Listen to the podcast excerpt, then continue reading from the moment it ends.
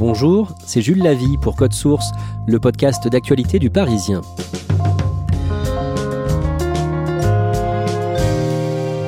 Malgré son débat raté de l'entre-deux tours en 2017, elle a été la première à annoncer sa candidature pour la présidentielle de 2022. Et pour ce scrutin, tous les sondages la placent au coude à coude avec Emmanuel Macron. Marine Le Pen a pris les rênes du Front National, devenu Rassemblement National il y a tout juste dix ans, une décennie, résumée dans Code Source par Alexandre Sulzer, journaliste au service politique du Parisien.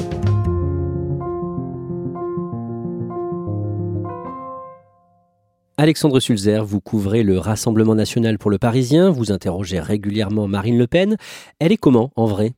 Elle est très entière, Marine Le Pen. Autant elle peut être euh, assez euh, guirette avec les journalistes, à faire des blagues, elle peut être vraiment détendue, euh, loin de son image peut-être vraiment dure qu'elle a à la télé, mais inversement aussi, quand une question l'indispose, elle peut être très brutale, très autoritaire et très cassante. Vous allez nous raconter ce qu'elle a fait à la tête du Front National depuis dix ans. D'un mot d'abord, elle avait quel rôle auprès de son père, Jean-Marie Le Pen, avant d'en arriver là? Elle a créé et dirigé pendant plusieurs années le service juridique du Front National. Elle a un diplôme d'avocat, mais sa carrière d'avocat n'a jamais vraiment décollé. Donc elle a été recasée en quelque sorte à la tête de ce service juridique qui a été créé euh, exprès pour elle. Puis elle a euh, fait des campagnes politiques pour son père, des élections locales. Elle a été élue euh, conseillère régionale d'abord dans le Pas-de-Calais, puis en Ile-de-France. Nous avons été confrontés en qualité de fille de Jean-Marie Le Pen à un grand nombre d'obstacles dans notre vie et nous a donné une expérience certaine euh, du sens des choses et de la valeur des choses. Et elle a eu un rôle ensuite encore plus politique en interne lorsque la guerre euh, s'est ouverte entre Jean-Marie Le Pen et Bruno Maigret. Elle a alors euh, servi de, véritable chef de clan. elle a recréé une ancienne association qui s'appelle Génération Le Pen pour justement être la chef de file de ce mouvement et nettoyer les éléments contestataires du parti. En janvier 2011, les militants du Front National élisent le président de leur mouvement. Ils ont le choix entre Bruno Gollnisch et Marine Le Pen. Le résultat est dévoilé le dimanche 16 janvier lors d'un congrès à Tours. Marine Le Pen s'impose avec près de 68% des suffrages. Qu'est-ce qu'elle dit à la tribune dans son discours? Marine Le Pen dit deux choses. D'une part, qu'elle reprend l'héritage de son père entièrement. Et elle dit une chose importante. Elle dit, avec moi, on va prendre le pouvoir. Il faut maintenant faire du Front National un outil pour reprendre le pouvoir des mains de ceux qui ont traîné notre si beau pays jusqu'ici, dans l'état où il se trouve aujourd'hui. Comme si, jusqu'alors, Jean-Marie Le Pen menait davantage la bataille euh, politique pour porter des idées dans le débat que pour prendre véritablement le pouvoir au plus haut niveau. Quelle est sa stratégie? Sa stratégie, elle est claire. Elle l'a déjà portée d'ailleurs en interne contre la frange la plus dure du, parti, c'est de dédiaboliser le parti, le rendre présentable aux yeux du grand public pour gagner des électeurs, tout simplement. Ce qui commence notamment, et c'est ça son principal chantier, en luttant contre les éléments les plus antisémites du parti, car elle considère que l'antisémitisme est le point euh, qui est le plus répulsif pour l'électorat. C'est donc elle qui porte les couleurs du Front National à la présidentielle de 2012. Comment se passe ce scrutin pour elle? Ce scrutin est plutôt une revanche par rapport à la contre-performance que son père avait subie en 2007. À l'époque, euh, Nicolas Sarkozy avait complètement siphonné les voix du Front National. On pensait d'ailleurs que le parti allait être fini. Ça avait obligé le parti à vendre son siège là. Euh, pour son premier scrutin, Marine Le Pen fait un score euh, très honorable puisqu'il est autour de 18%. En revanche, elle n'atteint pas du tout, elle est très loin d'atteindre la marge du second tour euh, qu'elle espérait euh, atteindre. En 2015, son père, qui est président d'honneur du parti, devient encombrant. Jean-Marie Le Pen n'a jamais vraiment accepté d'être mis de côté hein, du parti, même si c'est lui qui a organisé la succession. Il n'aime pas qu'on l'oublie, il faut rester au centre des préoccupations et de la, la lumière médiatique, et donc il se rappelle à son bon souvenir régulièrement par des dérapages.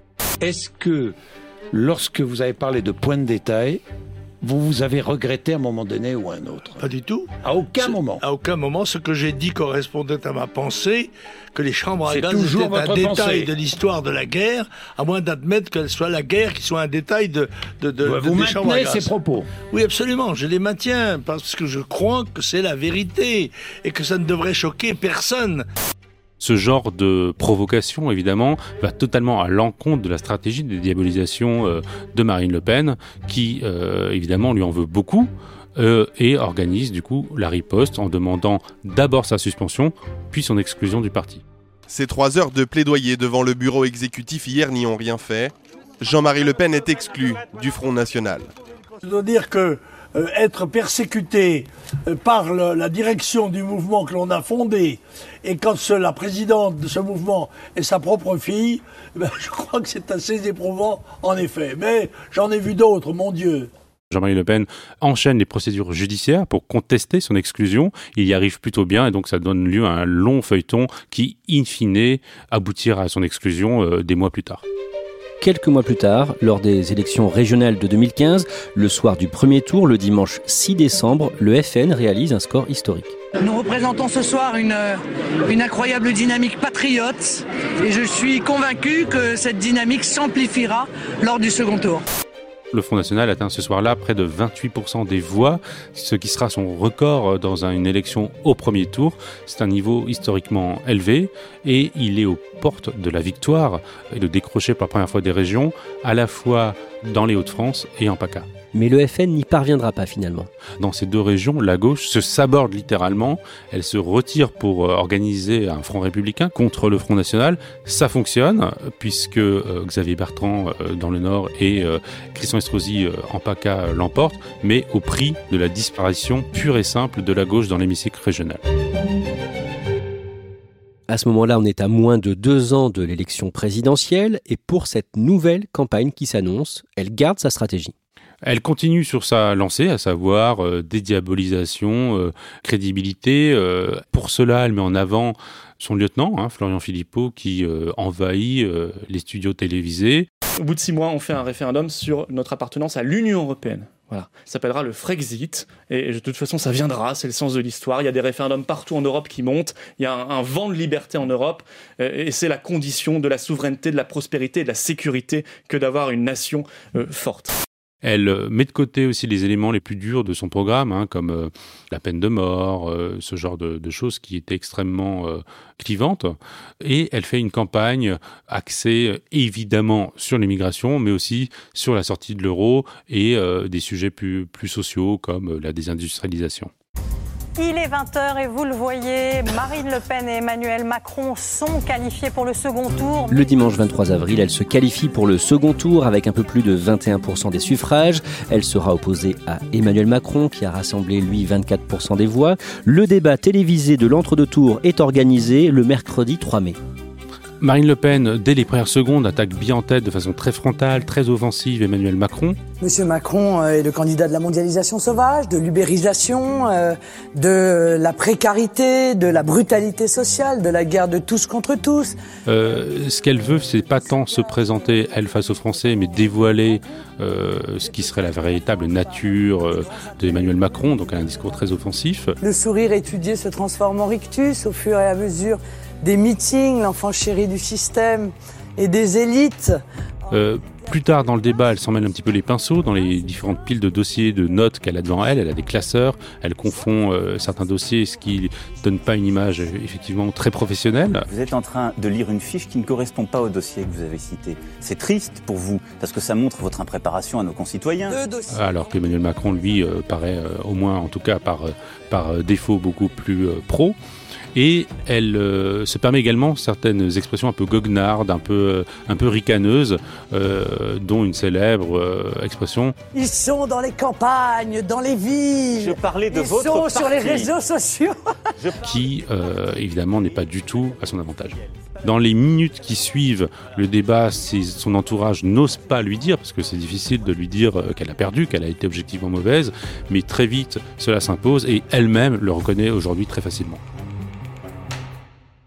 sa prestation est mal perçue, y compris en interne? La plupart euh, de ses lieutenants comprennent que euh, l'élection est perdue. Déjà, elle était évidemment challengeuse, hein, elle n'était pas favorite, mais là, vraiment, euh, le match est plié. Que ce soit Florian Philippot Marion Maréchal, ils diront plus tard avoir compris que ce soir-là, l'élection était perdue. Et juste après le second tour de la présidentielle, Marion Maréchal fait savoir qu'elle quitte le parti, qu'elle abandonne la politique. La députée du Vaucluse renonce à se représenter aux législatives. L'argument qui est avancé par euh, Marion Maréchal, c'est un argument familial, en disant qu'elle euh, voilà, elle veut s'occuper de sa fille Olympe, que la vie politique l'a un peu fatiguée, ce qui est en partie vrai, mais cela masque mal également à la fois la déception de Marion Maréchal pour sa tante et également sur la ligne politique avec laquelle elle n'est pas d'accord. On le sait, Marion Maréchal est davantage sur une ligne plus conservatrice, plus libérale. Elle défend l'union des droites, ce qui n'est pas du tout le cas de sa tante. Et aux élections législatives, Marine Le Pen, elle, est élue euh, députée pour la première fois à Hénin-Beaumont dans le Pas-de-Calais. Le FN décroche une demi-douzaine de sièges de députés. C'est une revanche un peu pour Marine Le Pen qui, en 2012, n'avait pas réussi à se faire élire à Hénin-Beaumont, le jour même où sa nièce, elle, avait euh, été élue à Carpentras. Euh, la différence à l'époque avait été mal vécue par euh, Marine Le Pen. Ce soir-là, c'est différent. Elle est enfin élue dans un duel dans le Pas-de-Calais. Et effectivement, 7 à 8 autres députés du Front National sont également élus. Ce qui est à la fois une performance au regard de l'histoire du Front National qui n'avait jamais fait rentrer autant de, députés avec un scrutin majoritaire euh, à l'Assemblée nationale, mais au regard de son poids électoral, on voit que l'effet de déception de Marine Le Pen à la présidentielle a largement euh, démobilisé son électorat. Quelques semaines après les élections, en septembre, Florian Philippot, qui était euh, l'un des vice-présidents, l'une des figures du parti, va être poussé vers la sortie. La contre-performance du FN à la présidentielle est largement expliquée en interne, en tout cas, par la question de l'euro et de la sortie de l'Europe, qui est l'obsession absolue de Florian Philippot. Elle ne progresse pas dans l'électorat. Les seniors, notamment, sont très inquiets par rapport à ce sujet-là. Ils sont très opposés. C'est donc l'occasion pour certains de se venger et poussent effectivement Florian Philippot à la sortie en faisant bouger Marine Le Pen sur ce sujet-là.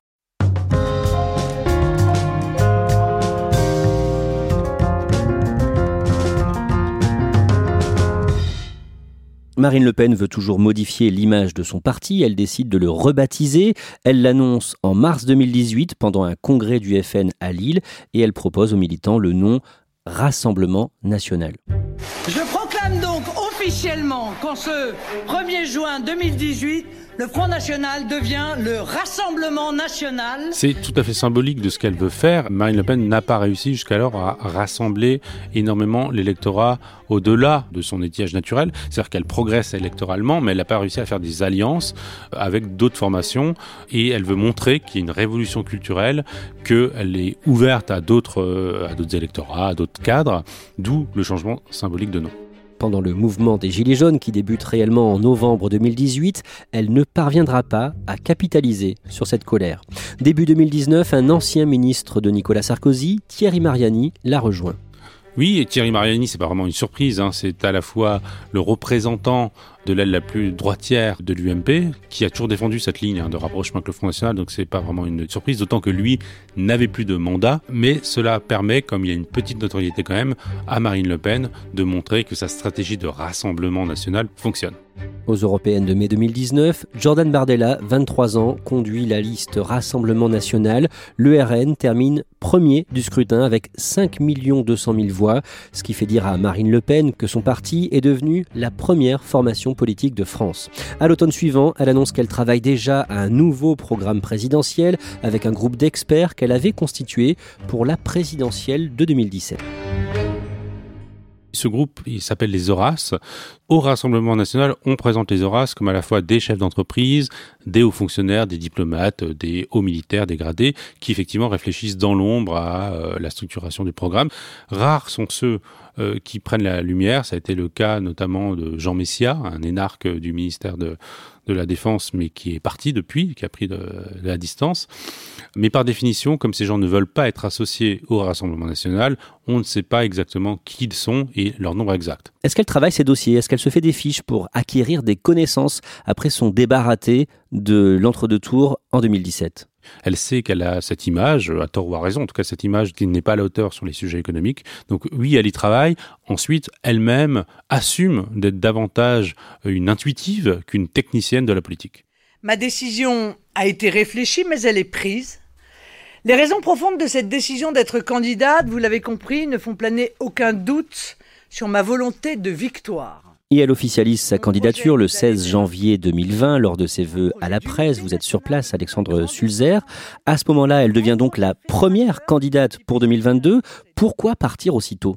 Ce qui justifie cette précipitation, c'est qu'il y a une petite musique montante, à la fois sur le fait que bah, son électorat euh, ne veut plus d'elle, que son image a été largement euh, abîmée par le débat, et que Marion Maréchal ferait effectivement une bonne candidate de substitution. Elle n'a pas du tout envie que cette petite musique monte, et donc elle coupe court en disant non, c'est bien elle qui sera à la tête de son parti pour mener le combat. Lors des municipales en mars et en juin, le parti de Marine Le Pen réalise des résultats décevants pour elle. Oui, alors les élections euh, locales, comme les municipales, ne sont pas les plus évidentes pour le Rassemblement national, mais là, il s'agit vraiment d'une contre-performance euh, pour le parti qui, en dehors de ses fiefs, n'arrive quasiment pas à conquérir de nouvelles municipalités, à l'exception notable de Perpignan, qui a été travaillé pendant de nombreuses années par Louis Alliot. Louis Alliot, l'une des figures du Rassemblement national qui a longtemps été le compagnon de Marine Le Pen, mais ils se sont séparés tous les deux, ils l'ont fait savoir en 2019. Alexandre Sulzer, on reprend le fil de ce récit. Marine Le Pen est donc officiellement en campagne. Le Rassemblement national a publié un livre blanc sur la sécurité, un autre sur la police, un livre noir sur le coronavirus ou encore un autre sur le séparatisme, mais on dirait qu'on n'en entend pas beaucoup parler. Depuis mars, tout est neutralisé, tous les sujets politiques sont neutralisés par l'apparition du coronavirus qui accapare toutes les discussions, qui empêche tout autre sujet d'émerger. Et Marine Le Pen, de ce point de vue-là, est victime de cette actualité, sachant que sur le sujet, elle a également un peu du mal à se faire entendre, euh, coincée d'une part entre sa position protestataire, qui fait qu'elle critique fortement le gouvernement, et son envie en même temps d'être crédible, euh, ce qui l'empêche de porter une critique aussi trop anti-système par rapport à la gestion gouvernementale. Elle est régulièrement critiquée par plusieurs personnalités de sa famille politique, comme Robert Ménard, le maire de Béziers. Moi, je ne veux pas me résoudre, me résigner à une défaite annoncée de Marine Le Pen. Elle est la certitude pour M. Macron qui sera chef de l'État. Marine Le Pen est inquiétée par la justice. Elle est mise en examen dans le cadre de l'affaire des assistants parlementaires du Front National au Parlement européen. Et en juin 2020, la justice a condamné le Front National et plusieurs de ses membres dans l'affaire Jeanne, le dossier des kits de campagne surfacturés au candidat FN aux législatives de 2012. Alexandre Sulzer, autre point noir du bilan de Marine Le Pen à la tête de son parti, les finances. Oui, le Rassemblement national est un parti complètement surendetté. Alors les chiffres sont totalement euh, cachés, hein, le parti n'aime pas en parler, mais dans le dernier rapport de la Commission nationale des comptes de campagne qui fait foi, le dernier chiffre était de 24 millions d'euros de dette fin 2018. On a appris euh, en début d'année que le parti allait devoir licencier une dizaine de permanents parce que la situation financière est critique. En interne, certains craignent le dépôt de bilan même hein, du parti politique. Et la seule solution pour mener une campagne pour Marine Le Pen sera de faire appel à des dons et à des prêts directement auprès de particuliers, ce qui sera peut-être un moyen de financer la campagne, mais qui va encore creuser euh, la dette du parti et le nombre euh, des militants euh, a baissé. Il est passé de 60 000 en 2016 à 20 000 ou 25 000 aujourd'hui. C'est un bilan mitigé pour Marine Le Pen? Oui, le nombre d'adhérents a, fondu euh, littéralement par rapport à ce qu'il était en 2016. Dans certaines fédérations, la chute est vraiment vertigineuse. Même chez les cadres, hein, le, le, nombre de responsables a largement fondu également. Parce que Marine Le Pen a beaucoup déçu en 2017. Certains ont vraiment cru qu'elle euh, allait prendre le pouvoir et donc leur déception est à la hauteur de ses attentes. Il faut quand même préciser que cette désaffection pour la vie partisane touche l'ensemble des partis politiques, y compris euh, les républicains, le Parti socialiste, tous sont victimes de cette désaffection partisane. Alexandre Sulzer, pour mener sa campagne présidentielle, Marine Le Pen envisage de quitter au moins provisoirement la tête du Rassemblement national à l'occasion euh, du prochain congrès de son parti prévu en juillet à Perpignan. Pourquoi faire ça? Elle-même constate, fait le constat que son parti ne sera peut-être pas le plus à même de la porter au pouvoir. Elle ne veut plus apparaître comme la présidente d'un parti politique. Elle veut s'afficher dans une posture somme toute assez classique, hein, euh, au-dessus des partis, euh, représentante du peuple, sans contingence partisane. Elle avait d'ailleurs déjà adopté cette position en 2017, on l'a un peu oublié, euh, mais beaucoup trop tard dans la campagne, puisqu'elle avait quitté la présidence du parti de façon provisoire dans l'entre-deux tours. Personne n'avait eu le temps de le remarquer. Et pour 2022, tous les sondages aujourd'hui la place au second tour. Oui, les sondages se ressemblent tous, se suivent et se ressemblent, et, actuellement donnent euh, toujours la même affiche pour le second tour. Emmanuel Macron et Marine Le Pen se qualifient et Emmanuel Macron l'emporte. Et Alexandre Sulzer, il y a une autre chose à ne pas oublier, c'est son score au second tour de la présidentielle de 2017. Elle a fait beaucoup mieux que son père en 2002. Lorsque son père est qualifié en 2002, euh, c'est un choc hein, considérable dans la vie politique française. Il rassemble au second tour 5,5 millions de voix. Marine Le Pen, elle, a rassemblé près de 11 millions en 2017 et elle a réuni près d'un tiers des suffrages. Un Français sur trois qui s'est exprimé au second tour de la présidentielle de 2017 l'a fait sur son nom. Et ça lui laisse espérer un jour atteindre la majorité absolue sur fond de désaffection euh, et d'impopularité très forte d'Emmanuel Macron.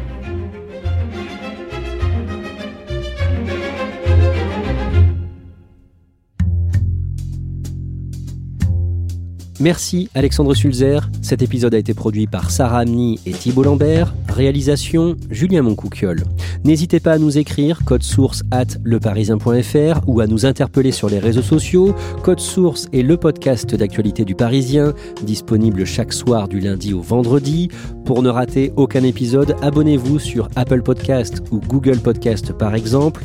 Et puis si vous aimez Code Source, dites-le nous en laissant des petites étoiles ou un commentaire sur votre appli préférée.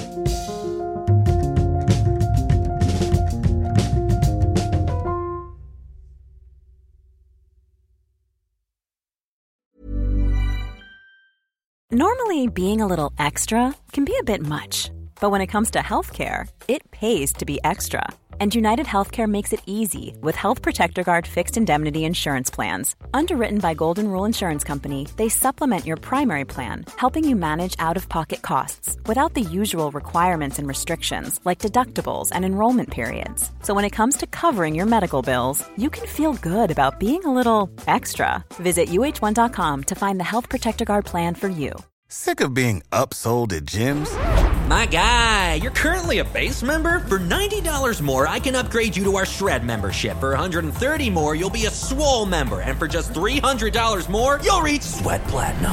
At Planet Fitness, you'll get energy without the upsell. Never pushy, always free fitness training and equipment for every workout. It's fitness that fits your budget. Join Planet Fitness for just $1 down and $10 a month. Cancel anytime. Deal ends Friday, May 10th. See Home Club for details.